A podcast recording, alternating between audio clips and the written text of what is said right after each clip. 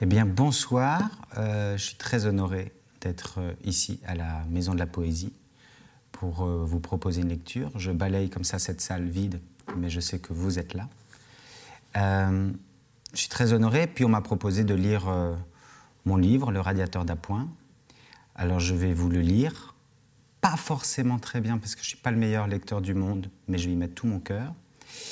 Et surtout, je ne vais pas faire les 200 pages, mais j'ai choisi des passages pour vous. Et je suis très heureux d'être euh, avec vous ce soir. Alors c'est parti. Moins 10, ressenti moins 25. Quel drôle de monde où, par-dessus nos peurs palpables, on nous en tapisse de bien pire encore, comme si on nous racontait une histoire effrayante le soir près d'un feu. Moins 10, ressenti moins 25. Le pays semble en état de siège.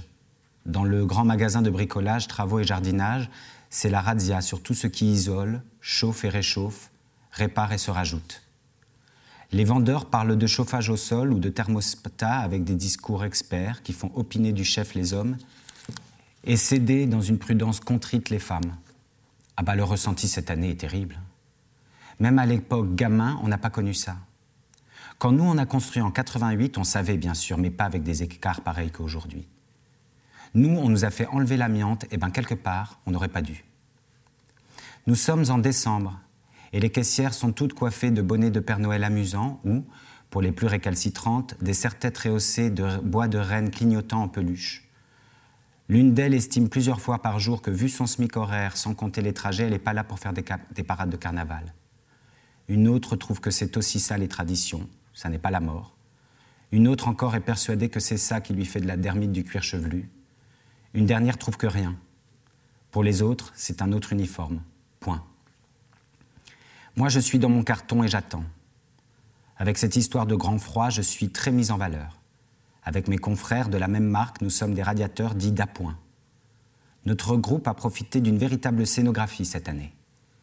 Nos cartons sont disposés en une forme de grande structure qui pourrait, avec plus de moyens, évoquer celle d'un igloo.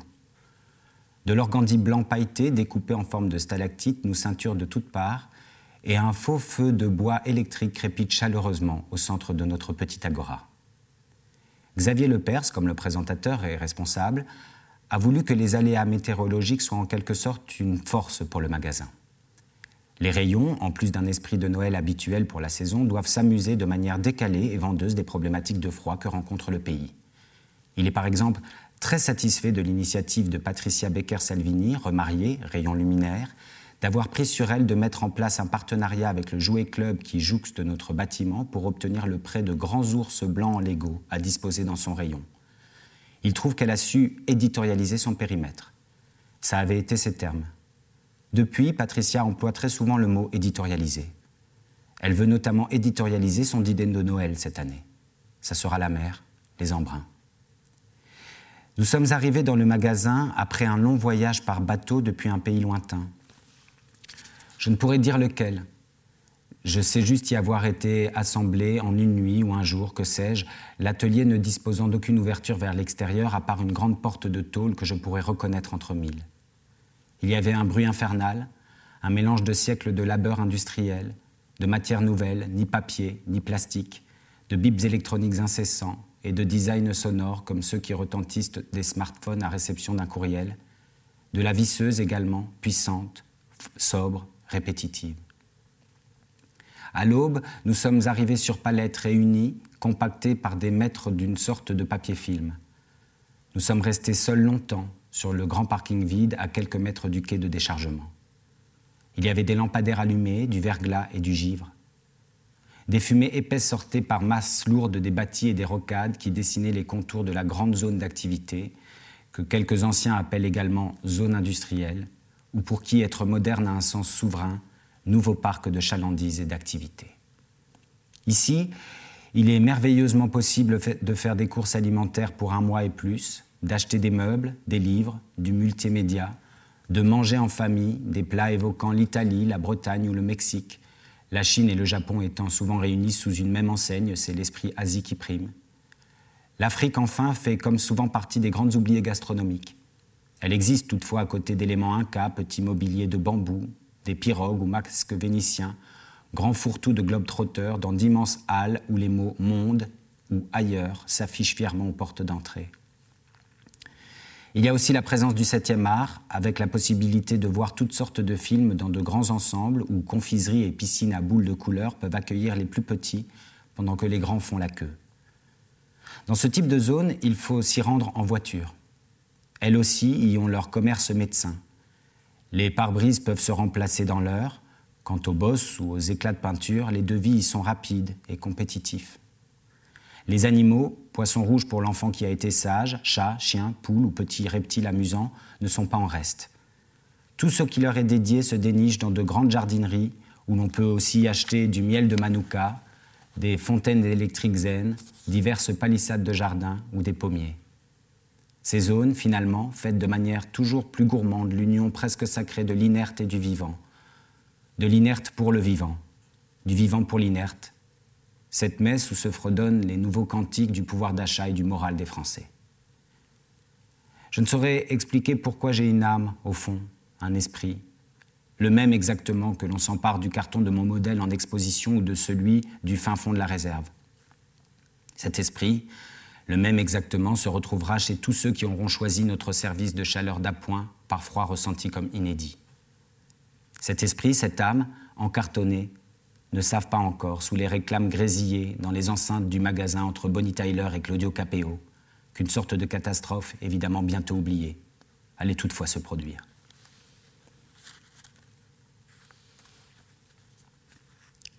Depuis plusieurs semaines, Xavier n'est pas dans son assiette. Dans le magasin, il pérore, comme si de rien n'était.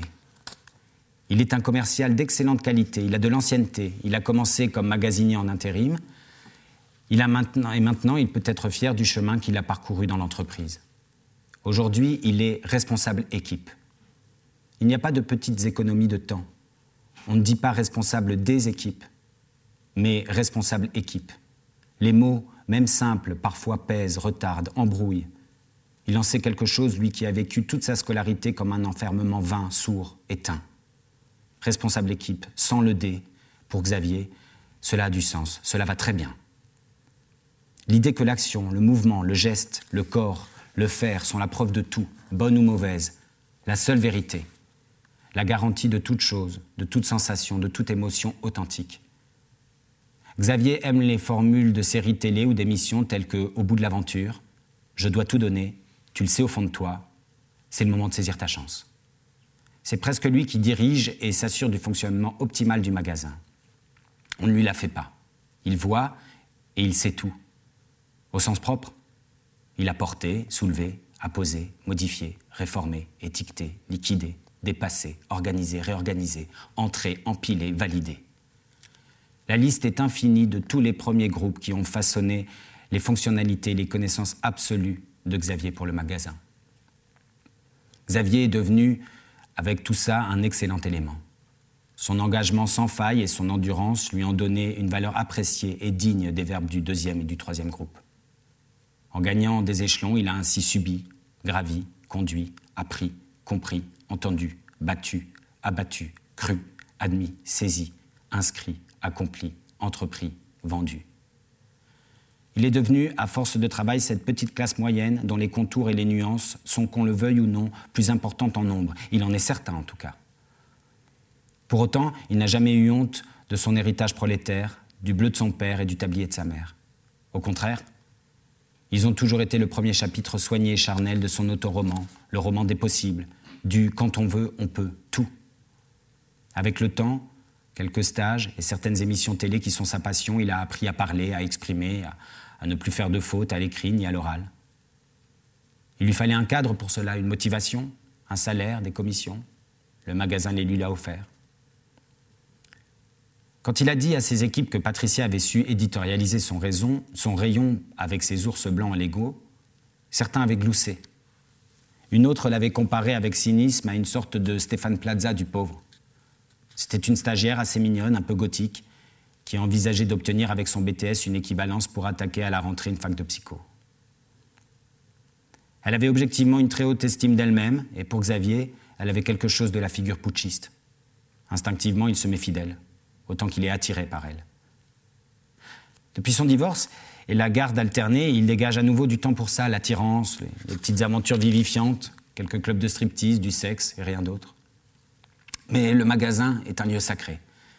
Pas question d'y faire du zizi. Cette expression qui le fait tellement rire lui vient de Valérie Camusot, une de ses chefs caissières, gouailleuse en diable, gueuleuse de bonne aventure, râleuse devant l'éternel et pudique à crever. Avec ses lunettes fantaisie et ses cheveux courts méchés de trois ou quatre couleurs primaires, elle amuse la galerie. Ça va, et toi la matelas? Tu m'étonnes que t'es naze, t'en as encore fait du zizi toute la nuit, non? Eh ben t'en fais une gueule, Bernard, t'as encore confondu ton lit avec la morgue Avec elle, tout le monde rigole. Mais il n'y a qu'avec Xavier qu'elle a parlé un jour derrière l'entrepôt, tirant sur sa clope, les yeux un peu mouillés, de son mononichon et de ce qu'elle appelle ses séances d'UV pour parler de sa chimio. C'était il y a six ans. Elle est tirée d'affaire, elle a eu chaud au cul. Aujourd'hui, et depuis quelques semaines, donc, Xavier n'est pas dans son assiette. Et cette fois, ni son ex-femme, ni ses parents, ni la truculente Valérie Camusot, ni personne ne pourront l'écouter ou en être ému. C'est à cause de moi qu'il n'est pas bien. Je n'en ai pas l'air avec mon emballage, mais j'ai un défaut. Lorsqu'on me choisit, on me ramène chez soi, on me déballe, puis l'agacement commence. D'une part, je suis suremballé, de partout. Enfin, deux autocollants au format A4 me représentant dans un chaleureux salon flanquent chacune de mes parois d'émail perforées par lesquelles doit se diffuser ma chaleur d'appoint électrique. C'est vraisemblablement de ce dernier détail que c'est le G et le défaut, la catastrophe. Ces deux autocollants sont extrêmement fastidieux à retirer. Il faut me gratter, utiliser des ustensiles trouvés chez soi, tout ce qui racle, user ses ongles, des éponges à récurer, de l'eau brûlante, des liquides dissolvants. Il faut insister, recommencer. Les autocollants ne se retirent que petit bout par petit bout. Souvent, et comme lors d'un gommage dans un hammam, de petits vestiges enroulés se logent dans mon mécanisme, alors que la notice est très claire sur les risques encourus avec l'insertion de corps étrangers dans les orifices de votre radiateur. Plusieurs fois, l'un de mes modèles avait été rapporté au magasin à cause de ce défaut de finition. Cela s'était le plus souvent résolu bon an, mal an, à coups d'arguments sur le fait que le magasin n'est pas responsable de tout, que malgré tout c'est encore le client qui est roi, à ce que je sache, pour finir le plus souvent par des tractations engageant des bons achats, des avantages cartes ou des remises anticipées. La révolte à grande échelle n'avait donc pas eu lieu jusqu'ici. Notre stock pourtant était important. Et selon Étienne Carrard, supérieur de Xavier, il fallait nous écouler. Le grand froid était une aubaine finalement. Les gens seraient concentrés là-dessus et ne viendraient pas nous casser les couilles toutes les trois minutes avec des histoires d'autocollants récalcitrants sur un pauvre radiateur à 100 balles. Mon prix exact est de 89 euros et 78 cents. Xavier, depuis des années, craignait autant qu'il admirait Étienne. Ce grand échalas blond vénitien taillé dans la pierre, les plats en sauce et le sport en salle tous les jeudis en imposait un max. Il était un gars qu'il ne fallait pas emmerder. Sa femme, ses gosses, ses chiens, les kleps, les gens, le gouvernement, tout, c'était lui ou eux. Et il avait toujours choisi lui. Directement, sans détour, l'assumant avec des formules telles que on n'a qu'une vie, ça va, ça va durer deux minutes, tout ça. Il avait fait du sport de combat durant plusieurs années et même s'il ne pratiquait plus depuis un accident de voiture qui n'avait rien à voir, il en parlait suffisamment pour créer autour de lui une attirance inquiète qu'il appréciait particulièrement. Du personnel, il faisait ce qu'il voulait et ne craignait que très peu les cabrades éventuelles, estimant que le pourcentage de gens angoissés de leurs factures et smartphones à payer serait désormais bien plus important que celui révolu de ceux rares, fantasmant encore, sans grande rage, Octobre Rouge. Xavier aussi, il le tenait. Il avait tout fait, comme avec les autres, pour tout savoir de sa vie, dans une relation qu'il avait d'abord entretenue comme de la franche camaraderie. Des bières au cul du camion, des pizzas payées de sa poche entre midi et deux au Vesuvio, au lieu de quelques cadres sub de la zone Indus, les échanges de DVD ou de clés USB, avaient entre eux cimenté quelque chose dont Xavier n'aurait évidemment jamais la force de se défaire totalement. Il l'avait également emmené à la salle de sport, Xavier avait été fier de cette invitation et avait changé trois fois de tenue d'entraînement avant de les rejoindre.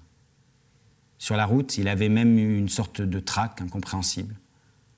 Là-bas, ils avaient couru de concert sur des tapis inclinés, rigolé grassement de blagues salaces qu'Étienne balançait sans vergogne à quelques licenciés quadragénaires aux formes généreuses, soulevé de la fonte dans un rapport prof-élève subtilement inapproprié, et pris une douche au vestiaire.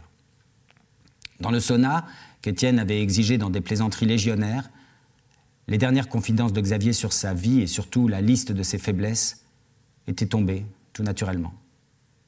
Étienne n'avait plus qu'à ramasser, y allant lui aussi de quelques traits de caractère sincères, mais enfin sans grande importance, sans grande précision. Après, il le lança sur le cul, s'étonnant des expériences trop banales et rangées de Xavier, pour mieux prérorer sur ses propres exploits, sa nécessité à jouir souvent, ses infidélités qu'il trouve naturelles tant qu'elles ne font pas de mal, sa bite qu'il a trop grosse mais qui est devenue sa meilleure amie avec le temps. Il raconta enfin deux, trois partous d'avant son mariage avec deux bombes atomiques rencontrées au rayon visserie. Une autre fois, une pipe mémorable dans les échantillons de sol stratifiés avec une cliente venue demander un remboursement. Il racontait et surveillait son emprise. Quand Xavier, recroquevillé dans son coin, rougissant sous sa mini-serviette prêtée par la salle, eut soudain une demi-molle provoquée par un quart d'heure d'intenables récits, Étienne put enfin l'achever totalement d'un gros rire enroué. Eh ben, mon cochon de TPD, ou t'as pas vu une chatte depuis cinq ans, qu'est-ce qui te prend? Allez, viens, on sort. Tu vas nous faire un AVC. Xavier rit fort à son tour, avant de lancer dans une voix un peu voilée bah, T'es con, c'est toi aussi, là, avec tes trucs. Étienne se tut, le fusilla du regard trois secondes, puis hurla de rire à nouveau. C'en était fait. Il aurait désormais une autoroute pour humilier à sa guise et en cas de besoin le discipliner Xavier Le Perse. Aujourd'hui que Étienne est hospitalisé pour une triple fracture de la cheville, une chute imbécile dans la pente de son garage à cause du verglas, le pied finalement coincé dans la porte automatique dont il avait invalidé le système de sécurité parce que ça l'emmerdait plus qu'autre chose. Aujourd'hui qu'il est hospitalisé, donc, Xavier Lepers a a priori tout le champ pour être totalement détendu, une souris qui danse en somme. Et c'est bizarrement tout le contraire qui s'opère. À distance, l'ombre d'Étienne plane sans cesse. Plus que d'habitude, Xavier met en œuvre les missions imposées par Étienne avec une fébrilité nouvelle et un zèle autoritaire auquel il n'avait habitué personne jusqu'alors. Il faut dire que bien qualité et souvent sous morphine, Étienne n'a pas perdu la main pour déstabiliser ses semblables. Ainsi, avec Xavier, et malgré l'arrêt maladie, il entretient tous les jours un échange téléphonique pour savoir si les choses sont ou ont été faites. Il ne l'appelle jamais à la même heure. Maintenir le qui-vive, avec l'image en tête de Xavier à poil recroquevillé dans le sauna, pour avoir tout de suite dans la voix la tessiture idéale de l'ascendant sur autrui. La vibration dans la poche de Xavier ou sur un meuble tout proche pouvait donc retentir à 6 h du matin, 13h20, 22h46. Xavier se rongeait les sangs, sans symptômes apparents. Et moi, je faisais partie de ces missions inconfortables, être vendu, avec mes camarades, pire, être écoulé, et mis en avant malgré mon défaut d'autocollant quasi irretirable. C'est idiot. Ce petit pommier ne donnait plus grand-chose, mais elle l'aimait beaucoup. Son feuillage, même malade, et certaines branches mangées de lichen, ne manquaient pas de poésie à chaque saison. Avec le givre notamment, c'était magique. Parfois, Françoise Quimperno s'autorisait à lui tailler certains rameaux pour agrémenter ses propres bouquets. Antoine est décédé il y a six ans. Il abusait de beaucoup de choses, du sucre. Le sucre, dans sa terrible douceur, l'a emporté. Aujourd'hui, quand Françoise est au potager ou quelque part dehors pour trois courses, et qu'il y a des nuages blancs dans le ciel, elle murmure, dans un petit rire étouffé Eh ben mon amour, t'en as encore chié des meringues? Elle aime bien l'humour un peu potache, elle le dit sans gêne, elle aime bien, elle aime bien. Il est bizarre ce quartier, il est bizarre avec sa petite bicoque qui ne vaut pas un clou dessus. Il y a 45 ans, avec Antoine, ils avaient acheté là, sur les conseils du beau-frère de Thierry, un collègue d'Antoine. Ça n'était pas très cher, la verdure, quelques bocages, un hectare et demi de potager populaire loué en une multitude de petites parcelles, elles-mêmes sous-louées en été par quelques mains moins vertes, aux voix plus braillardes, auxquelles se mélangeaient les cascades de sons de l'enfance, rires ou pleurs, autour d'une dispute, une histoire de framboises, de groseilles, de cerises ou de vitres cassées, de chipolata volées par un chien. La poésie de toutes ces petites cabanes, plus ou moins sophistiquées, des couleurs qui, sans pour autant s'accorder ensemble, composaient un horizon de maudrillants, dynamisés d'arbres, pylônes de bois et moulins à vent de couleurs vives. C'était l'horizon plein de promesses d'Antoine et Françoise. Leur petit Trianon à eux en terre d'Essonne. Le pavillon était modeste, mais élégant. Il y avait un point d'eau dans chaque pièce. L'agent immobilier leur avait précisé que c'était un plus énorme. Plus énorme. Françoise se redit ces mots dans sa tête, plus énorme. Elle se dit que ça pourrait être le nom d'une énième enseigne parmi celles déjà implantées tout autour de sa maison. Il y a d'abord eu notre magasin de bricolage, puis, et entre autres, elle ne compte plus, un ensemble permettant de nourrir un siège capricieux, une jardinerie, animalerie, un cinéma à côté d'un fast-food et d'un restaurant proposant des moules frites pour 200 couverts, un garage toute marque, deux stations-service, un jouet club, une autre enseigne de bricolage plus professionnelle, un hangar à camions, un concessionnaire de caravanes, deux concessionnaires de voitures neuves, un concessionnaire de tondeuses et tracteurs en tout genre, trois autres de voitures d'occasion, un éléphant bleu, trois enseignes de produits surgelés, un monsieur meuble fermé jouxtant un Ikea ouvert, d'autres encore et de vastes parkings. Depuis des années, elle n'ouvre plus sa fenêtre à cause du bruit. Le lundi est un jour de paix où seuls les camions et fourgonnettes circulent. Son petit Trianon est prié de bientôt battre en retraite. Ce sera juste après elle, elle le sait. Thibault, son fils, est loin, à Düsseldorf. Il fait de bonnes affaires et la pousse à vendre avant qu'une préemption plus forte ne lui laisse aucun choix. Comment vous avez acheté une merde pareille avec papa, je te jure? Il lui parle comme si elle avait perdu le sens commun. Elle l'a peut-être perdu, elle se le dit souvent. Mais il est ravi qu'elle ait installé Skype sur l'ordinateur que lui a donné Colette qui ne s'en servait de toute façon jamais. Quand il est contraint de juste lui téléphoner sur le fixe, il demande si tout va bien d'abord, puis la dispute comme une petite fille prise en faute parce qu'elle n'a pas fait ses mises à jour. Si elle veut le voir avec l'ordi, il faut qu'elle fasse ses mises à jour. Elle se dit qu'il a peut-être honte, qu'elle ne lui provoque plus que de l'inquiétude, pire, de l'agacement. Aujourd'hui, l'enseigne de l'âme de parquet exige les 3 mètres carrés du pommier. Ce sont les leurs. Sur le cadastre, c'est tout à fait clair. Le notaire ne peut que corroborer cette injonction. Françoise est embêtée parce que son fils ne répond pas. Il doit sans doute voyager en ce moment dans des pays du monde pour voir ce qu'ils ont de pareil que chez nous, ce qu'ils n'ont pas encore. Elle aurait tant voulu qu'il vienne se battre avec elle pour son pommier vieillissant, physiquement en s'entend.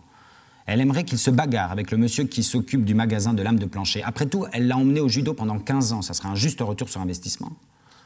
Sauver ce dernier vestige partant maladroitement vers le ciel de ce que fut le petit Trianon verdoyant et dérisoire de la princesse Françoise et du comte Antoine Quimperno. Elle rigole devant le courrier administratif qui ne lui laisse pas de choix. La photo du petit avec le chien dans la piscine gonflable, les lambris mal posés par Antoine, la cuisine impeccable, l'escalier repeint l'année dernière après avoir vu la maison France 5.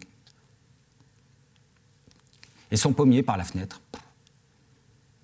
Bientôt, il y aura là une pancarte électrique proposant une gamme de planchers. Puis la photo du petit encore, cette grande nouille diplômée a sans doute été conçue sous ce pommier, si les calculs de François sont exacts. Petit moment d'extase interrompu de rire, de douleur, de crampes et d'inexpérience. Oh, C'était pas grave.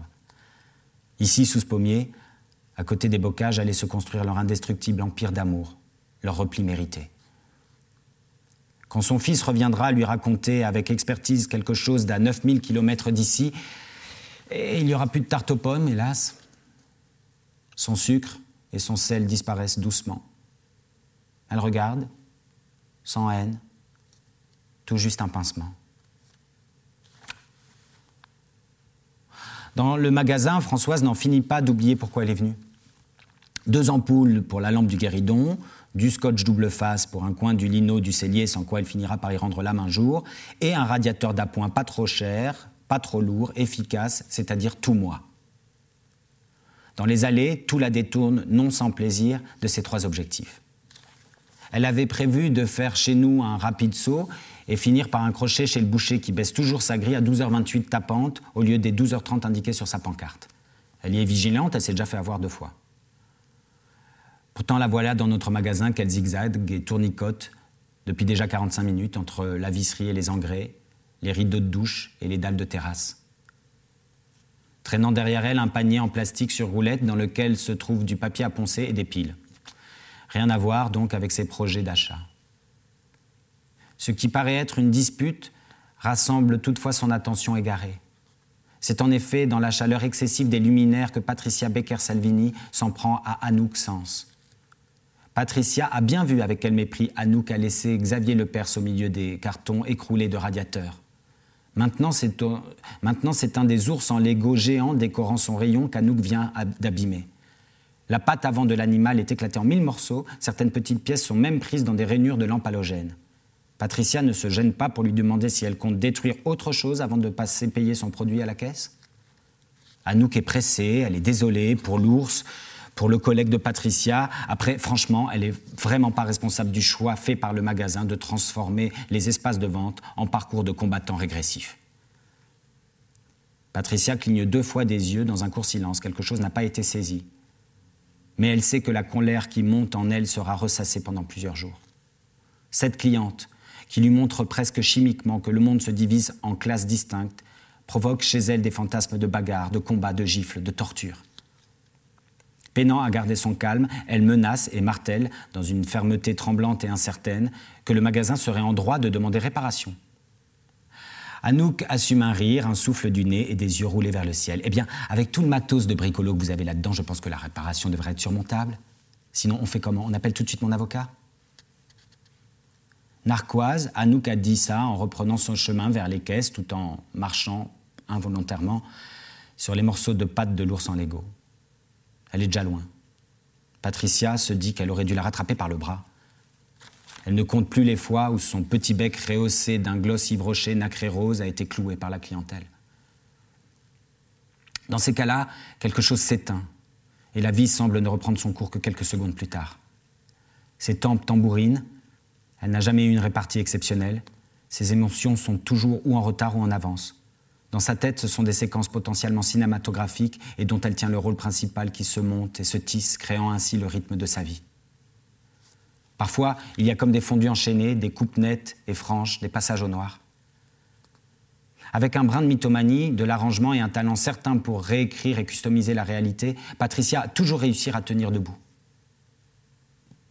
Parfois, elle perçoit pourtant très nettement, parfaitement, durant à peine une demi-minute, souvent en voiture le matin en se garant sur le parking des employés, qu'il ne faudrait que l'équivalent d'un courant d'air pour qu'elle s'écroule complètement, durablement, irrémédiablement. Dans ces moments-là, c'est une sensation physique surtout, glaçante, humide, le cœur subitement gigantesque qui s'emballe et se tend comme un arc. Il y a aussi autre chose que de la pensée, non, plutôt une science à la clarté indiscutable, éblouissante, une sorte d'image imprimée de soi sur une affiche qui agresse à mesure qu'on s'en approcherait trop. Les petits points d'impression se font subitement insupportables. Une science donc, qui lui crie sourdement, mais fermement, tu es ça. Tu n'es pas autre chose que ça.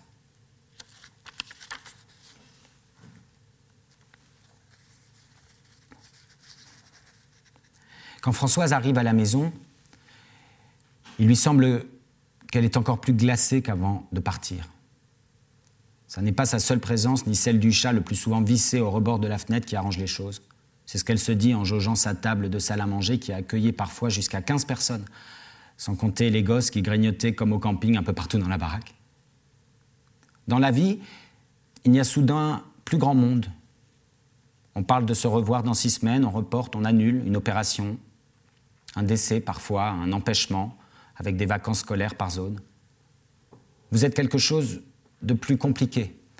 Vous devenez une organisation à gérer et il y a avant l'insupportable 10, 15 ans d'autonomie lente durant lesquels vous êtes seul le plus souvent. Françoise est philosophe, cela ne la chagrine pas vraiment. Elle s'est toujours envisagée comme une espèce animale ou végétale qui n'échappe pas aux règles du temps, à son œuvre.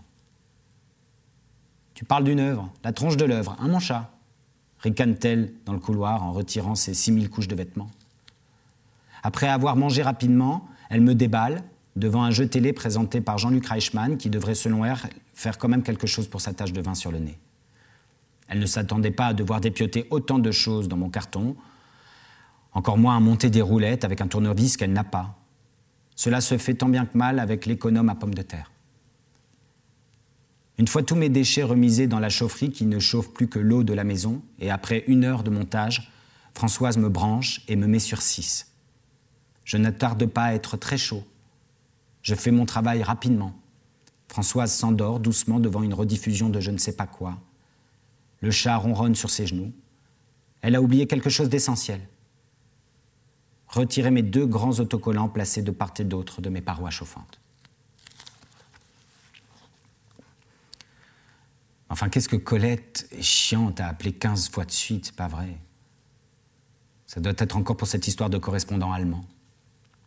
Quand Thibault était allé voir sa mère il y a X mois, Colette avait dîné avec eux le troisième et dernier soir.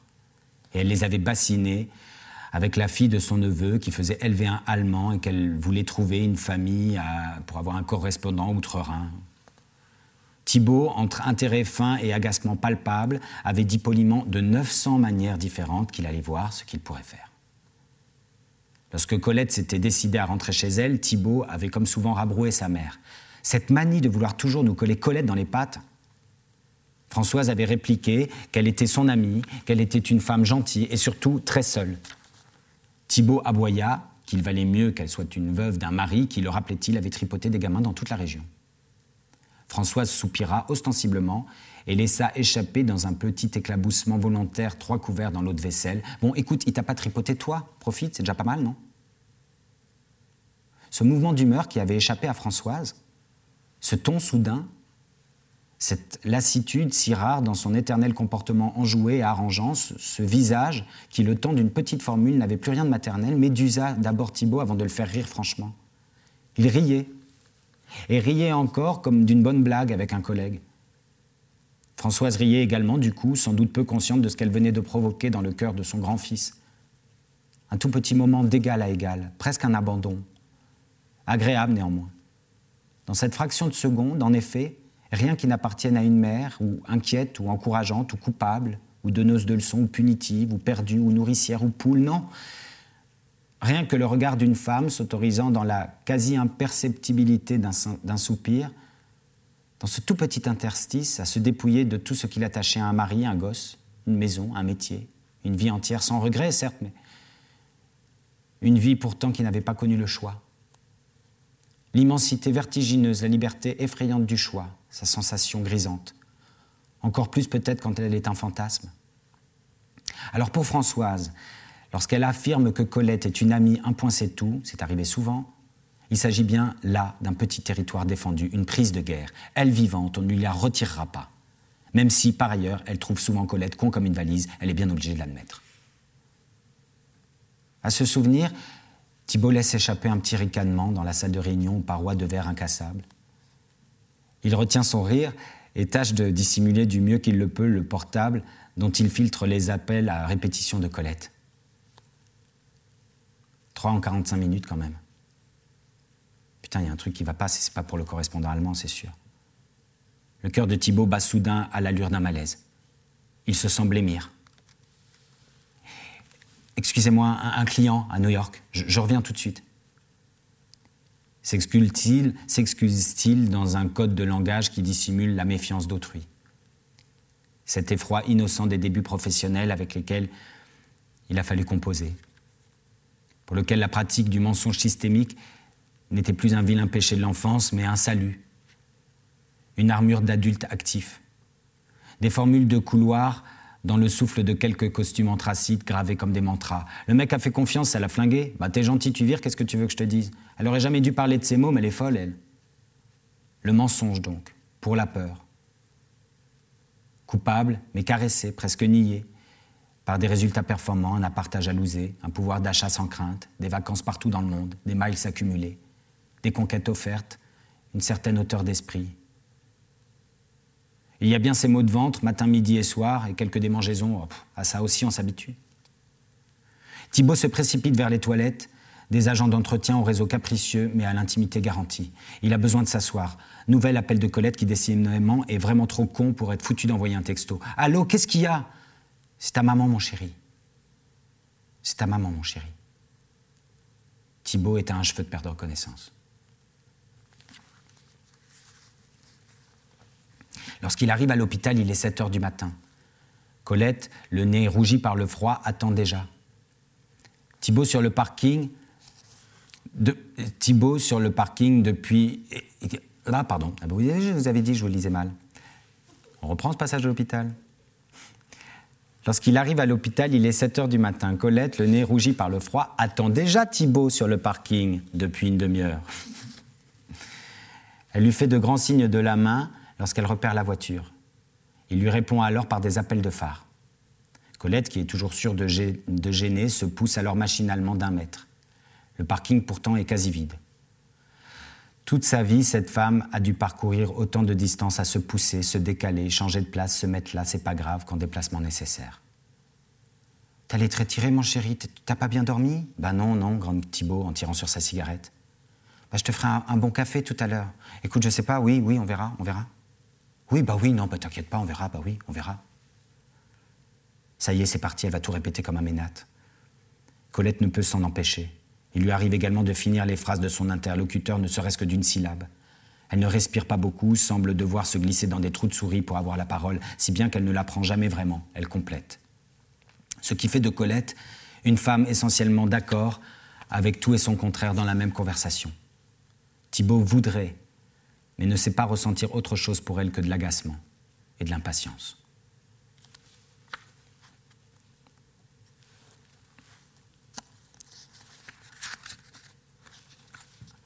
Alia prend tous les jours deux bus pour se rendre à notre magasin et attaquer son service à la caisse.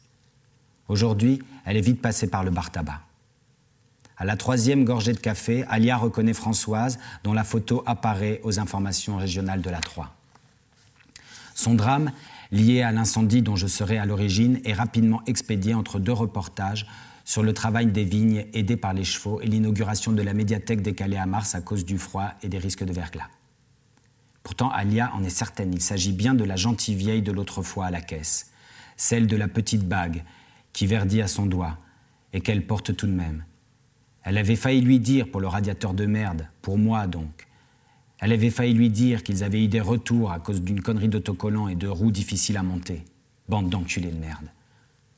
En tirant frénétiquement sur sa clope le long de la nationale bondée de voitures et de véhicules lourds, Alia déteste tout. Il lui semble tout voir, tout comprendre, jusqu'à la nausée de cette société dégueulasse dans laquelle elle vit. Chaque bâtisse, chaque panneau publicitaire, chaque forme de lampadaire, la matière appauvrie de sa doudoune, les tronches de ses putains de bagnoles, les tronches des gens qui sont dedans, le M lumineux du McDo qui pointe déjà sa gueule 200 mètres avant ses putains de nuggets surgelés, la décoration de la vitrine de l'onglerie Laurie qui se donne des airs d'émission d'M6, ses bus à la con avec des comptes dents, elle la première, escape volontaire, qui au mieux défoncent des bonbons sur des iPhones à 1000 balles, au pire se prennent en photo en espérant le centième de la vie des Kardashians ou de la moindre Instagrammeuse débile. Les Mongols sur leurs scooters qui font des roues levées huit fois devant sa gueule en pensant que ça pourrait provoquer chez elle l'envie d'aller les pomper dans les chiottes d'une sandwicherie. Les connards qui sortent dans une confiance de compte courant créditeur leur petit alpha du garage d'une baraque dont la véranda n'est encore qu'une bâche bleue. Les poufias en tailleur pantalon qui montrent ostensiblement au milieu des pots d'échappement qu'elles ont fait le choix plus intelligent que les autres de se déplacer en vélo cette route de quatre voies à double sens à qui tu dois offrir à minima deux putains de ta vie tous les matins au passage piéton pour espérer la traverser. Alia ne trouve rien, pas un centimètre carré, qui pourrait la faire vraiment rêver, ne, ne serait-ce qu'espérer. Alia ne trouve rien qu'elle ne déteste pas. Son corps lui fait mal de rage, bien plus que les brûlures du froid. Il ne lui reste plus que 300 mètres avant d'arriver à notre magasin de bricolage bricolé. Voilà. C'est exactement ça, putain. Et il lui semble que tout est bricolé sur des trucs déjà bricolés. Il lui semble que quelque chose ou quelqu'un de plus grand, à l'abri, le sait très bien, n'en a rien à foutre et aura parfaitement su comment prendre la tangente quand tout ce bricolage perpétuellement rustiné viendra se casser la gueule pour de bon. Se casser la gueule, et elle avec. Et avec elle, tous les petits, tous les moyens. Elle n'est pas débile, elle le sait très bien qu'elle est moyenne comme les trois quarts de la population. Il n'y a qu'à voir la tronche d'une salle de classe. Tu as toujours une Mélanie Mécouille et un Baptiste je sais pas quoi qui parviendrait quand même à avoir 18 dans toutes les matières, même en pleine guerre nucléaire. Généralement, ce sont des créatures qui tracent, ça en a pas grand-chose à foutre. Comme la chef de ces connes d'oies sauvages, on est toujours émerveillé en dessous en se disant « Oh waouh, regardez, elle les guide !» Mais la vérité, c'est qu'elle n'en a rien à battre. Elle trace, elle sait et elle s'en fout. Derrière, ça peut bien se faire défoncer à la chevrotine, elle va pas proposer une halte aux autres pour aller ramasser les plumes de la défunte. Bah là, c'est pareil. Les Mélanie Mécouille, donc, et deux Baptiste Trouduc, dont un mourra à 34 ans, et puis les autres, mauvais comme la teigne, ou au mieux moyen, apprenant très vite le calcul mental pour savoir jouer des coefficients et retomber plus ou moins bien sur leurs pattes dans cette vie partout débile. Ils feront pareil avec leurs dettes, leurs crédits, l'éducation de leurs mômes, ils passeront leur temps à espérer, terroriser, avoir au moins la moyenne. Putain de bordel de merde, putain de bordel de merde, putain de bordel de merde. Il y a bien sûr quelques malins dans le lot des moyens. Ceux qui comprennent l'autre à la seconde pour en tirer profit pour leur gueule.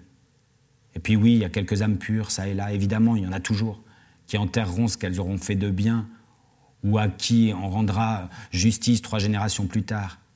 À quoi bon alors? T'as une chance sur deux que les héritiers des héros soient aussi couillons que la majorité du reste de l'humanité. Putain. Ah bah la voilà, la couillonne majorité du reste de l'humanité. Qu'est-ce qu'elle s'agit dans sa bagnole, celle-là? Patricia Becker-Salvini suffoque en effet, comme souvent dans sa voiture, garée sur le parking des employés. Mais aujourd'hui, cela paraît plus difficile encore à contrôler. Il y a même de la buée sur le pare-brise du véhicule. Soudain, tout le plat de sa main s'imprime dans un bruit sourd sur la vitre du passager. La vache, mais qu'est-ce qu'elle nous fout, cette conne? Alia se précipite pour ouvrir la portière. Patricia lui fond littéralement dans les bras. Elle hyperventile et tremble de toute sa chair. Ses dents claquent à une vitesse inouïe. Son front perle d'une sueur glacée. Elle semble perdue, noyée, paniquée de tout ce qui entoure son corps, sa peau, son esprit.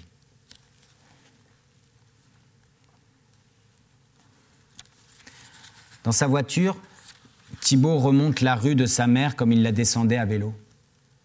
Rien n'est plus pareil. La maison de Rachel, la première fille dont il a touché le sexe dans un rythme cardiaque et une sensation sur la pulpe de ses doigts qu'il n'oubliera jamais.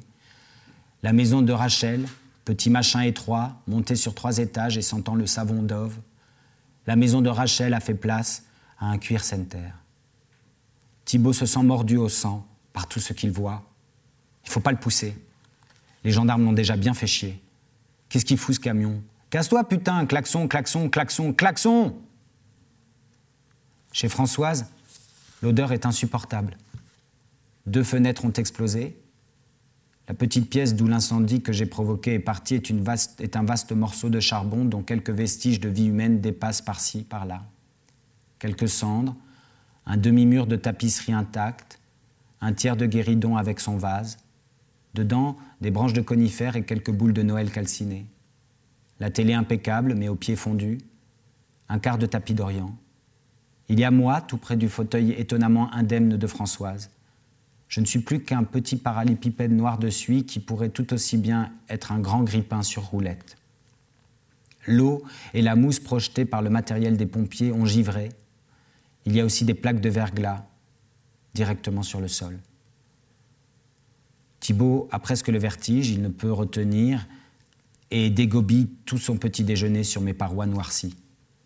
Il titube, pleure un peu, tousse plusieurs fois et reprend doucement ses esprits lorsque son regard est attiré dehors par le monticule de gravats qui ont remplacé le pommier de ses parents. La parodie de clôture qui dégrève d'une poignée de mètres carrés le terrain de Françoise, la pancarte avec les promotions de lames de plancher, la chaussure de chantier surgelée dans ce merdier, tout atteint subitement Thibault au-delà du supportable. Lui, dont tous les sols soudain se dérobent, ses pompes ancrées et opaques de poussière dans un bout de ce qui reste de sa maison d'enfance, comme une lame de feu, de glace qui colle et qui reste.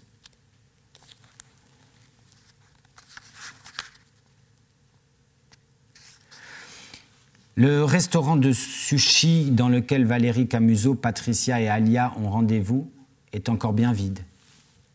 Une petite fille d'origine chinoise fait ses devoirs de SVT tout en traduisant à sa mère ce qui est inscrit sur son livre d'école. Elle est un petit professeur studieux et bienveillant. Les deux parlent tout doucement. Parfois, la maman dit quelque chose, plaisante, et la petite fille roule les yeux vers le ciel comme si sa mère avait dit une grosse sottise. Après une explication franco-chinoise de la petite faisant franchement rire la mère, celle-ci se lève imite le petit chat en plastique doré qui agite sa patte dans un rythme de pile moribonde, passe la main dans les cheveux de sa fillette, qui rigole en retour et se dirige vers la table où Valérie Camuso est déjà installée depuis 11 minutes. La mère lui tend un menu. Valérie répond qu'elle va attendre encore un peu, si ça ne la dérange pas, ses copines ne vont pas tarder. Impuissante, la maman se retourne vers sa fille qui lui traduit la réponse de Valérie sans lever le nez de son livre de SVT. Les deux femmes échangent un sourire international en opinant du chef et Valérie se retrouve à nouveau seule à sa table. Le type qui confectionne des sushis porte une tenue évoquant un kimono, une charlotte hygiénique sur la tête et semble pakistanais. Son assistante, dans cette pratique culinaire du soleil levant, est en stage deuxième année en hôtellerie-restauration. Elle a de longs cheveux châtains tressés et n'est pas d'une samouraï rapidité. Les sauces soja de la table de Valérie sont posées sur une sorte de set de table carré en paille tressée, sur lequel est discrètement pyrogravé Artisan d'Ajaccio. Valérie commence à gigoter sur sa chaise. Mais qu'est-ce qu'elle fout toutes les deux? Qu'est-ce qu'elle fout Sa pause est courte, elle aimerait pouvoir avoir bouffé quand même. C'est amusant, mais les mauvaises nouvelles ne lui ont jamais coupé l'appétit. Elle continue à alimenter ce corps qui lui joue des sales coups depuis des années. Elle continue à être loyale avec lui. Alors que vraiment, on ne peut pas parler de réciprocité. Si c'est pour les clopes qu'elle fume depuis l'âge de 13 ans qu'il s'est mis à déconner, c'est vraiment pas sympa.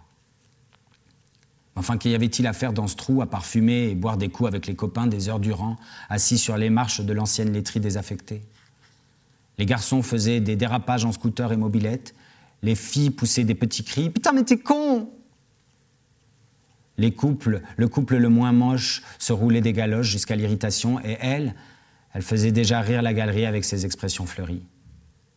Dans ce jeu de rôle adolescent, elle avait choisi le masque outsider du bon copain avec des seins. Elle était celle que l'on aborde sans filtre et donnait l'impression de ne pas en avoir non plus. Cette posture lui offrait un avantage certain sur les autres filles, celui de connaître les garçons vraiment, totalement, au plus proche. Dans leur mécanique roulée de blagues lourdes aux idées dangereuses, à leurs tremblements imbéciles, vexés et désarmés de jouissances sans contrôle, elle les savait par cœur petit félin sale à qui les siècles ont toujours appris à rugir plutôt qu'à gémir. Elle s'était offerte à presque tous, comme un terrain d'entraînement goguenard, singeant parfaitement le détachement affectif total. En définitive, elle ne remarquait même pas vraiment les balles qu'on lui tirait au silencieux et en plein cœur.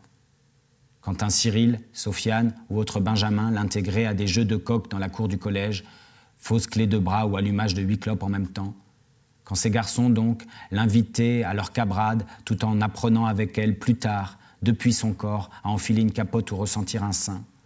Elle ne croyait pas souffrir plus que ça de leur insupportable et lâche indifférence. Lorsque, à une boum quelconque, ils se mettaient en scène dans des imitations de psychodrames amoureux sur fond de nirvana, avec des Mélanie, Séverine ou Leila, assumant sans complexe larmes, cris, enfermement dans les toilettes, claquage de porte, à tout va. Non, elle, elle continuait de rire, de danser, d'animer, de consoler parfois, tout aux autres. Rien pour elle. En regardant la petite fille travailler, quelque chose bouleverse Valérie. Elle s'adresse à la stagiaire. Je peux avoir un double saké, s'il vous plaît? La jeune fille répond par des petits quarts de tour sur elle-même derrière son plexiglas, et le Pakistanais lui indique de quoi il s'agit, sans interrompre ses opérations poissonnières. Valérie avale son breuvage cul sec, c'est doux, chaud. Si ça peut cramer des saletés, c'est tant mieux. La vache, elle se mettrait bien la tronche à l'envers. Avant les fameux cinq ans sans rechute, elle avait essayé d'économiser pour une éventuelle reconstruction. Elle est un putain de panier percé, aide sa mère depuis des années qui vit à Grenoble et éponge souvent les conneries de son frangin dont le cerveau n'est plus qu'une grande masse de THC depuis cette conne de Pauline au bahut. Et puis pour l'organisation du divorce à l'époque, elle peut dire que Michael lui a bien mis profond quand même. Déjà, il a eu la garde de Mathéo en, en attendrissant tout le monde. Il disait préférer pour le bien de Valérie et du petit que le cancer ne devienne pas leur quotidien. Ensuite, la pension qu'elle perçoit de sa part comble à peine les besoins d'une femme qui mangerait un jour sur trois à l'époque du franc. Bon. Ça n'est pas un salaud, c'est déjà ça. Un vrai sympa, à peine lâche, hyper généreux. Il l'avait dans la peau, elle l'avait dans la peau. Il disait pareil à Valérie. J'étais dans la peau, j'étais dans la peau. Il avait oublié de préciser que s'y trouvaient également Anna, Capucine, Nadège, Aline, Myriam, Asma, bien d'autres sans prénom, et même son copain Fabrice apparemment. Valérie donne trop sans compter et tout le temps pour réussir à partager ce qui lui appartient vraiment. Sa petite famille, à trois, avec ses deux bons hommes, le clébard et le chat obèse, c'était son seul et unique petit territoire d'Élisabeth II à elle. Son seul truc suffisamment fort comme le roc et minuscule comme la brise pour qu'on ne puisse lui morceler, en prendre une bouchée, en tirer profit, plaisir dans son dos. Elle se doutait de deux, trois trucs, et puis un jour, ce con de Michael s'est fait serrer la main dans la culotte assez bêtement une sordide histoire de photos sur Messenger. Il avait baissé la garde. C'est d'ailleurs peut-être ce qui avait fait le plus de mal à Valérie, une attention qui s'effrite, même dans la trahison. La tumeur avait déjà commencé son job de conne, un malaise et une douleur comme une aiguille lui téléphonèrent l'inquiétude un soir alors qu'elle était seule devant son ramen et plus belle la vie. Quand Michael avait déjà fait ses valises et qu'il avait pris Mathéo en avance pour le week-end. Petit bonhomme va. Adorable, gentil, rigolo, et lent à l'école. Petit bonhomme pour qui Valérie échangerait bien tout son cerveau contre celui d'une autre mère, même débile, tant le sien n'associe les premières années de ce petit qu'à un tsunami médical et affectif, des promesses de balades, de jeux, de ballons, de parcs systématiquement ajournés par le vertige, la nausée permanente et une fatigue insurmontable. Aujourd'hui, avec son petit smartphone premier prix réclamé à corps et à cri, il lui arrive de dire à un copain Attends, il faut que je demande à mon père et à ma mère. Il parle de Cécile.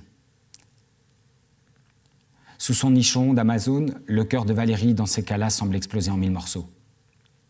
Mais que faire? Que dire? Elle est super, cette fille, en plus, elle s'occupe bien de lui, il est au chaud, rassuré de cornflakes, de, de pyjama racheté, quand un mois de temps lui a volé deux tailles. Par la vitre du resto, Valérie observe confusément la route comme sa propre vie. Les voitures s'arrêtent dehors dans la brume rougie des feux de croisement. Elles redémarrent parfois fiévreusement avant que le verre ne s'illumine. Putain, puis alors la vache, ce con de médecin remplaçant, ce matin, lui balançant dans une froideur de givre qu'il ne pense pas judicieux l'idée de partir tout de suite sur une reconstruction mammaire, elle l'aurait bouffé, elle l'aurait bouffé. Elle se réjouissait tellement de pouvoir faire un feu de cheminée avec ses prothèses de travelot, lourdes comme la mort, irritantes comme la peste, chères comme la vie, absurdes comme un déguisement. Merde alors, quel connard, dans sa jurisprudentielle attitude de chiot qui joue au monsieur, faisant sciemment le choix de la glace raisonnable sans émotion parce qu'il aura vaguement pleuré à 26 ans une gonzesse partie en Australie, se jurant alors de ne plus rien ressentir que l'objectivité pour toute chose. Mais pauvre con si tu savais. T'as pas fini d'en faire des lessives de mouchoirs à foutre sur tout ce que tu vas avoir à vivre. Et puis, sois dentiste à ce moment-là, pas oncologue. Pauvre con. Chier, va, qu'ils aillent se faire mettre. Elle avait pris rendez-vous vendredi prochain c'est un chirurgien vulgaire et super qui devait lui refaire des meules de guerrière à défoncer les filles du Lido. Elle va maintenir son rendez-vous et c'est très bien comme ça. Ces cellules n'auront qu'à se démerder avec ça. Elles lui ont rien demandé à elle quand, elles quand ont décidé, comme une bagnole à pleine vitesse, de venir s'exploser dans le solide mur de sa vie que personne n'aurait vu à terre. Allez, go, tiens, troisième saké. La vache, ça tape quand même ce truc. Ça lui rappelle les fiestas. Quand elle pense qu'elle a passé presque toute sa deuxième année de BTS force de vente à 1,8 g, tout en obtenant son permis de conduire et son diplôme, elle se dit que la vie assassine offre tout de même d'improbables miracles. Enfin, qu'est-ce qu'elle fout Mais qu'est-ce qu'elle fout? Avec Alia et Patricia, elles devaient se retrouver aujourd'hui avant de prendre leurs services respectifs pour s'organiser un peu. Il fallait qu'elles s'entendent sur le discours à tenir concernant les sévères déconvenus que je fais subir à la clientèle. Mes retours magasins sont de plus en plus fréquents. Il devient difficile de compter les réclamations et exaspérations transcrites par mail au service après-vente, ainsi que les colères exprimées, tonitruées parfois, au point d'accueil du magasin. Mes stupides autocollants abrasifs et mes roues sans outils renvoient à ceux qui m'ont choisi quelque chose qui humilie. La photo sur mon carton d'emballage, mon design et le laqué de mes parois sont pourtant directement inspirés des plus grands convecteurs du marché, ceux pour qui mettre le prix est un véritable projet. Avec mes atours tricheurs et captivants, j'offre la sensation comme une assiette parfaitement présentée au restaurant que je pourrais jouer dans la même catégorie. Mais évidemment, chacun sait confusément au regard de mon pauvre prix que cela ne peut être le cas. Pour autant, tout ce qui se ressent, quand ma pacotille et mes défauts apparaissent au déballage, à la violence des sentiments graves, le désarroi, l'infériorité, l'incapacité, la honte, la fatigue, la perte, une sorte de frayeur, l'injustice enfin, et bien entendu leurs corrélaires et tragiques ambassadeurs, la fureur et la haine.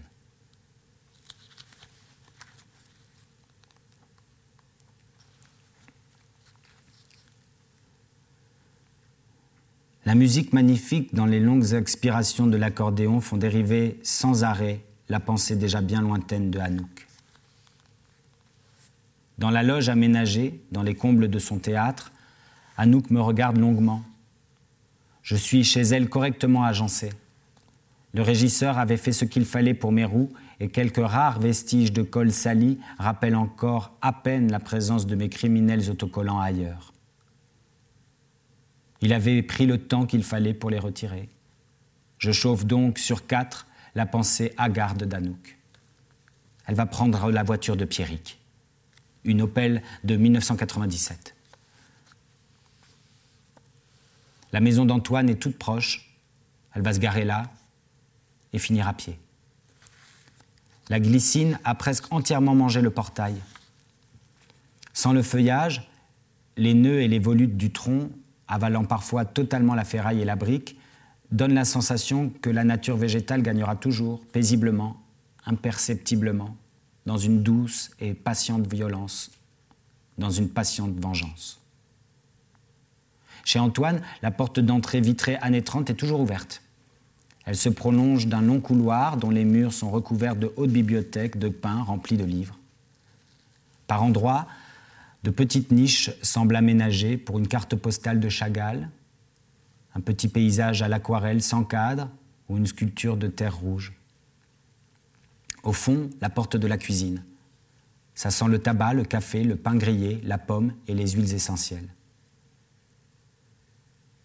Il est plus très chaud, je t'en refais un ou tu le prends comme ça? Non, non, ça ira très bien. La voix d'Antoine vient de la salle de bain. Dans la cuisine vide, Anouk prend une grande tasse et se sert au-dessus de l'évier. Derrière elle, Antoine la rejoint, frottant son reste de cheveux mouillés avec une serviette. Les deux s'embrassent rapidement sur la bouche, comme on prendrait un torchon. Puis Antoine se penche dans un petit râle pour attraper à son tour une tasse dans le lave-vaisselle. Tu t'es fait mal? Anouk lui prend sa tasse pour le servir. Non, non, c'est le dos. Puis hier, j'ai fait, fait encore deux, trois cartons, ça n'a pas dû arranger. Oh bah non, je t'en prie, qu'est-ce qui te prend? Anouk a les yeux rougis. Quelques larmes ne se retiennent pas dans ce qu'elle essaie de transformer en sourire. Non, mais rien, rien, ça va. Je, suis très heureuse pour toi, tu sais.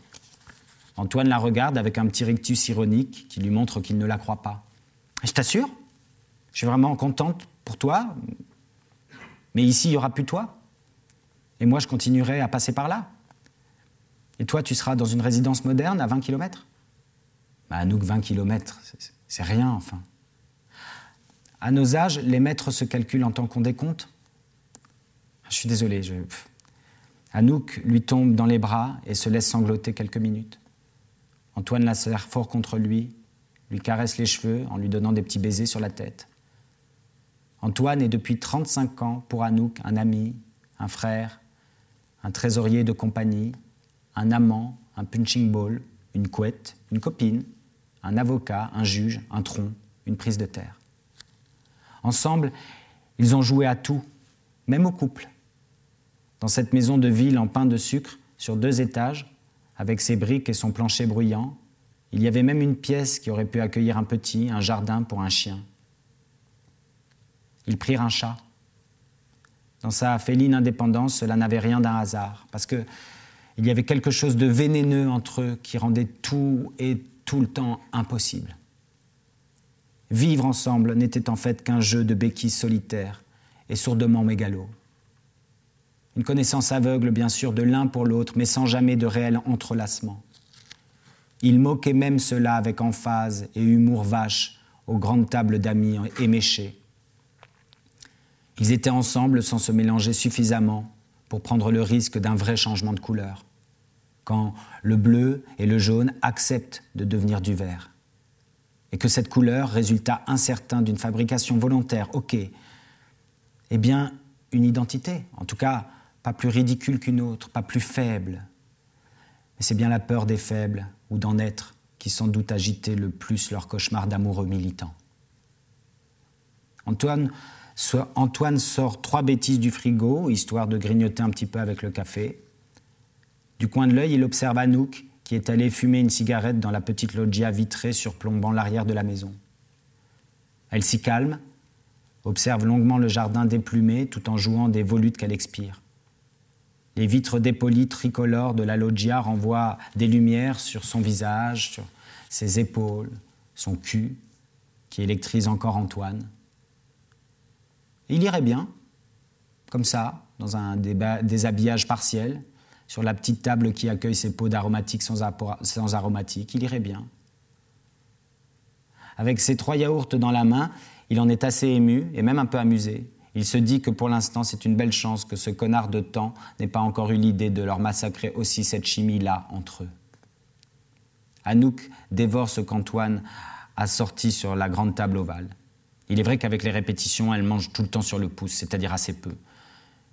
Quand ces artistes prennent une pause, elle précise toujours qu'elle va les rejoindre, mais se fait happer par mille choses. Anouk dévore donc et s'indigne. Elle explique à Antoine mon achat récent, puis l'histoire de Françoise qu'elle a suivie dans la presse. Elle ne pourrait dire pourquoi, mais cet, incendie, tout ça, ça la remue très fort. Ah tiens d'ailleurs, elle lui apprend que le mari de Françoise s'appelait aussi Antoine. Elle avait trouvé ça drôle, enfin étonnant, enfin bref. Elle voudrait faire une lettre ouverte et constituer une cagnotte pour la maison de Françoise, ou peut-être pas une cagnotte, mais réfléchir à quelque chose. Enfin, ne pas laisser couler cette histoire sans rien faire. Il y a là-dedans pour Anouk quelque chose de symbolique. Elle voudrait voir avec Antoine ce qui est possible de faire avec la compagnie éventuellement. Anouk soliloque, sans relever les molles interventions d'Antoine. Elle est bruyante, résonnante, certaine et parfois vulgaire. Il y a pour Antoine une sorte de fatigue. Le chat griffe de ses deux pattes avant et dans un mouvement de moulinet rapide la porte-fenêtre de la cuisine comme s'il allait pouvoir faire céder la vitre. Tu l'as toujours pas foutu une chatière à ce couillon Toujours pas. Non, tu veux le faire, tu veux des outils, je te les file, hein, si tu veux. Antoine a répondu sèchement, avec quelque chose qui veut piquer plus fort que l'ironie. Ben, ça va pas, qu'est-ce qui te prend? Je, posais la question comme ça. Ah non, non, non, non, tu posais pas la question comme ça. Il t'a interrompu pour venir bouffer ses croquettes. Il t'a interrompu dans ta grande démonstration, ça t'emmerde et tu pointes un responsable. Le monde se divise comme ça, n'est-ce pas? Mais ça va pas, t'es pas bien, t'es malade, qu'est-ce qui te prend? Écoute, excuse-moi si c'est comme ça, je me casse. Antoine jette son pot de compote vide avec la petite cuillère sur la table. Curieusement, ce contenant ridicule fait un bruit assez fracassant, suffisamment pour souffler Anouk en tout cas. Arrête Anouk. Tu veux bien? Arrête. Pousse. Tu me demandes même pas comment je vais. Mais, je t'ai demandé. Enfin, pour ton dos, j'ai vu que. Mais je te parle pas de ça, t'es pas débile. Tu sais très bien ce que je veux dire. T'es pas venu me voir. Tu es venu voir ce que tu pourrais faire avec moi dans une de tes énièmes sentiments, dans, une de tes énièmes sensations d'impuissance, ce que, ce que je pourrais venir combler moi là-dedans. Mais pas du tout. Antoine l'interrompt encore, avec cette fois plus de douceur. S'il te plaît, tu comprends parfaitement ce que je veux dire. Je suis vieux, je suis fatigué, je veux plus, pas comme ça, j'en ai ras-le-bol de me fantasmer Louise Michel, Octobre Rouge et la Commune toutes les cinq minutes pour ces conneries entre deux créations. Je veux juste tu veux juste qu'on parle de toi, de nous à la rigueur. C'est pas grave, on se rassure comme on peut. Mais moi, je veux du calme maintenant. Les lions, ça fait ça avec l'âge. Ça finit par se foutre sous un arbre et basta. Ben moi, ça y est, j'y suis. J'y suis, j'en ai marre. T'en as pas marre, toi? T'en as pas marre? Si? Enfin, non. Enfin, c'est pas la question. T'en as pas marre? Antoine vient de poser la question une deuxième fois comme dans un chuchotement. Anouk grogne, des espèces de sons qui montrent une incapacité à répondre. Ses yeux brillent et se mouillent soudain d'un millier de petits vaisseaux qui s'écarlatent à vue d'œil. Antoine lui sourit tendrement. C'est dur de renoncer, pas vrai ma poule?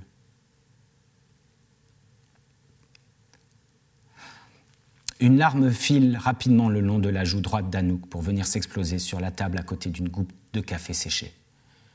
Pour toute réponse, son visage dessine quelques sourires qui semblent venir de l'enfance. Sa tête tout entière alterne de minuscules mouvements latéraux qui refusent et d'autres verticaux qui opinent, qui cèdent. Antoine se lève, lui file un torchon de cuisine, un peu plus propre que le précédent pour qu'elle s'essuie, puis il décroche un petit tableau du mur, une œuvre à la craie sèche, une représentation abstraite d'une corrida. Je ne sais pas du tout le nom du peintre, tu vois. La signature est indéchiffrable. Mais si je ferme les yeux, les trois tableaux de ce mec que j'ai à la maison m'apparaissent très nettement. Le silence pèse un peu dans la cuisine. Le chat, dans ses miaulements répétitifs, face au buffet où sont rangées ses croquettes, apporte un concret vital et un peu Hitchcockien à la situation. Ça fait un peu marrer Anouk. Fais ton travail, Anouk. C'est tout ce que tu dois faire, crois-moi. Crée des trucs, fais ton travail. C'est rien et c'est tout. Hein? J'arrive, je vais me chercher un pull. Quand Antoine reviendra, le chat sera nourri et Anouk sera partie sans dire un mot. Elle lui aura tout de même embarqué son petit tableau à la craie sèche pour le faire chier un peu, pour le remercier quand même, pour, pour qu'il le récupère un jour, comme un rendez-vous prochain, pour qu'il y ait toujours un lien, sinon de l'amour.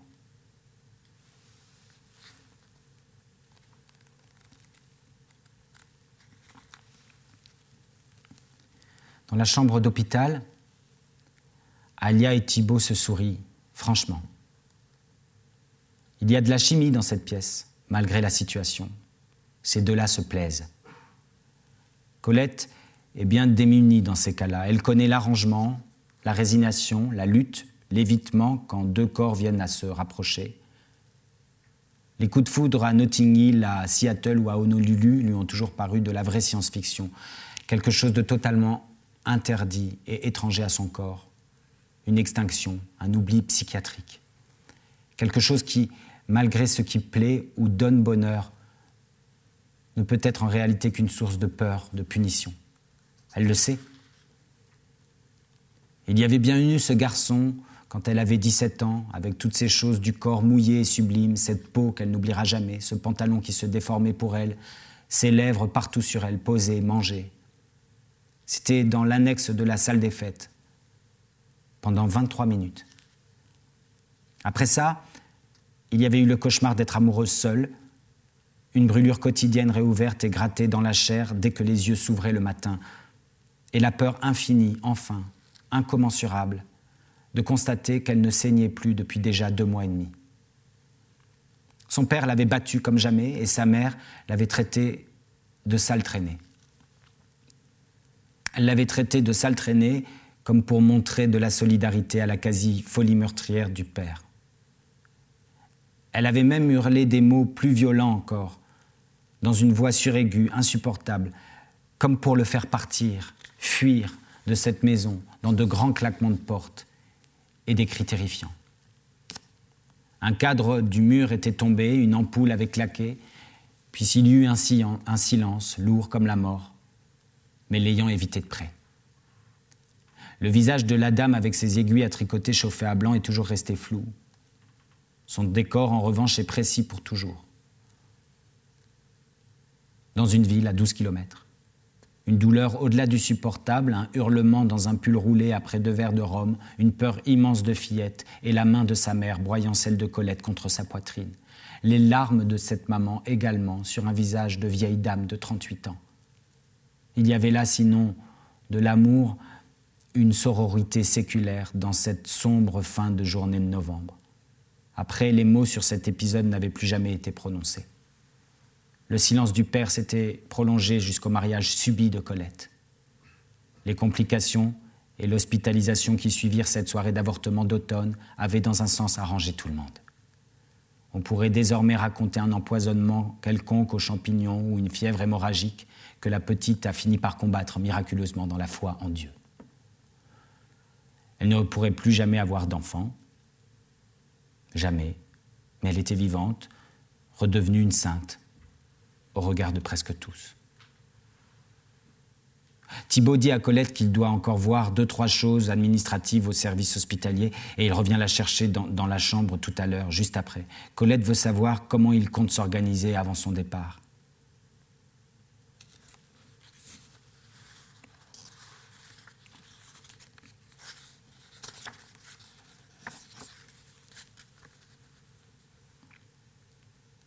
Dans le théâtre, Dans le théâtre d'Anouk, les silhouettes des hommes et des femmes qui se lèvent et s'effondrent au sol dans d'énormes bruits sourds mettent le public en apnée.